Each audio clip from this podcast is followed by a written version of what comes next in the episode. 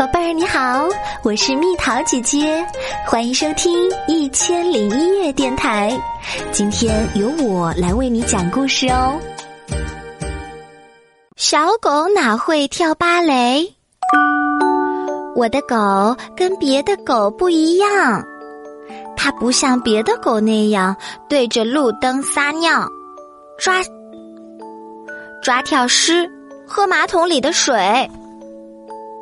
要是我扔出去一根树枝，他看着我的样子，就好像我疯了。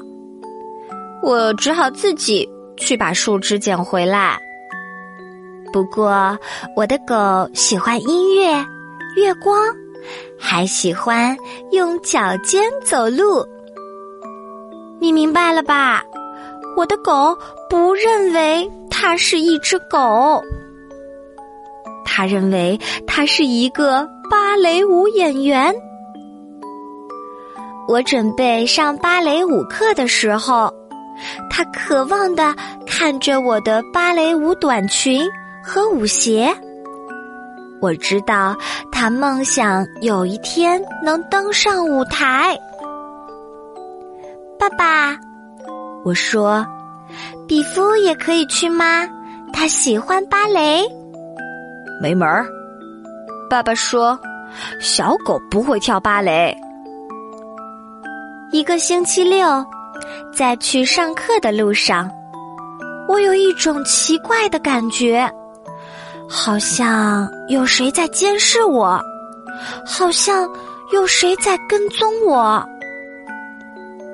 玻璃小姐正在教我们一套新的舞步。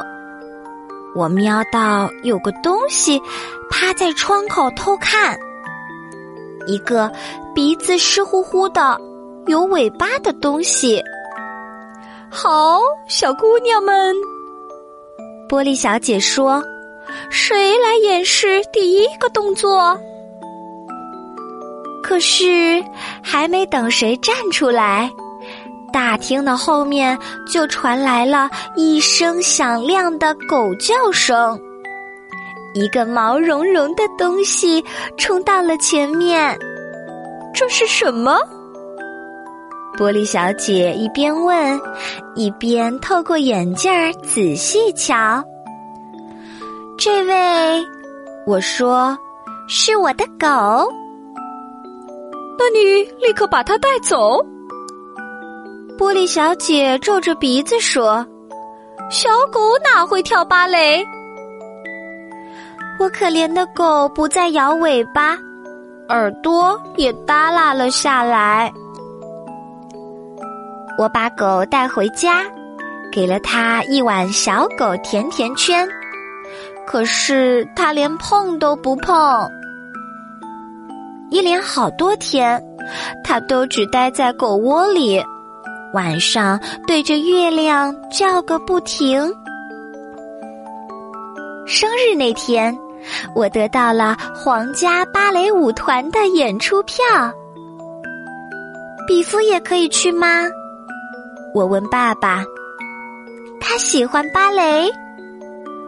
我的狗竖起耳朵，摇着尾巴。不可以。爸爸说。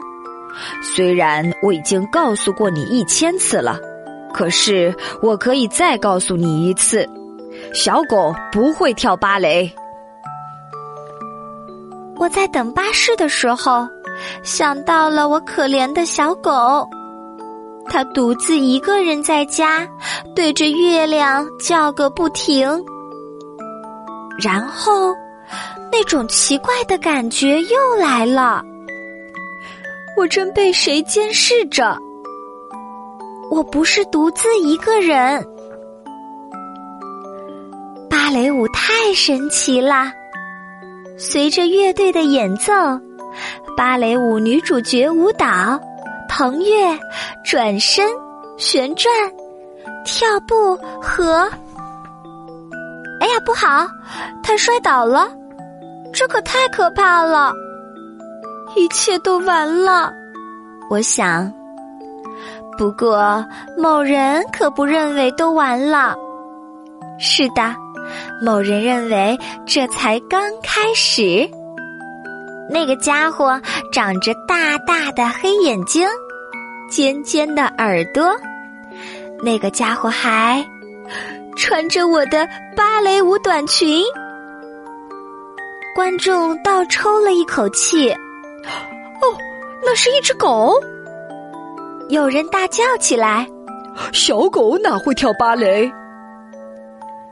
我的狗脸都红了，低头看着自己的脚。我不是说过了吗？爸爸咕哝着。可当乐队开始演奏时，我的狗跳起了舞，从来没有狗这样跳过舞。屈膝，小跳，阿拉贝斯克舞姿，皮鲁埃特旋转。她跳的像女主角一样轻盈，像仙女一样美丽。观众们都被惊呆了，太精彩了！我叫道：“那是我的狗。”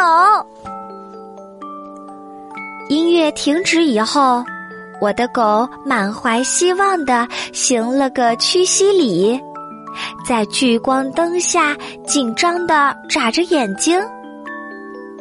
剧院里安静的，连一根针掉下来都能听见。然后，前排的一位女士站起来，那是一只狗，她大叫道：“比夫的耳朵又开始耷了下来。”一只会跳芭蕾的狗，他继续叫道：“跳的太好了！”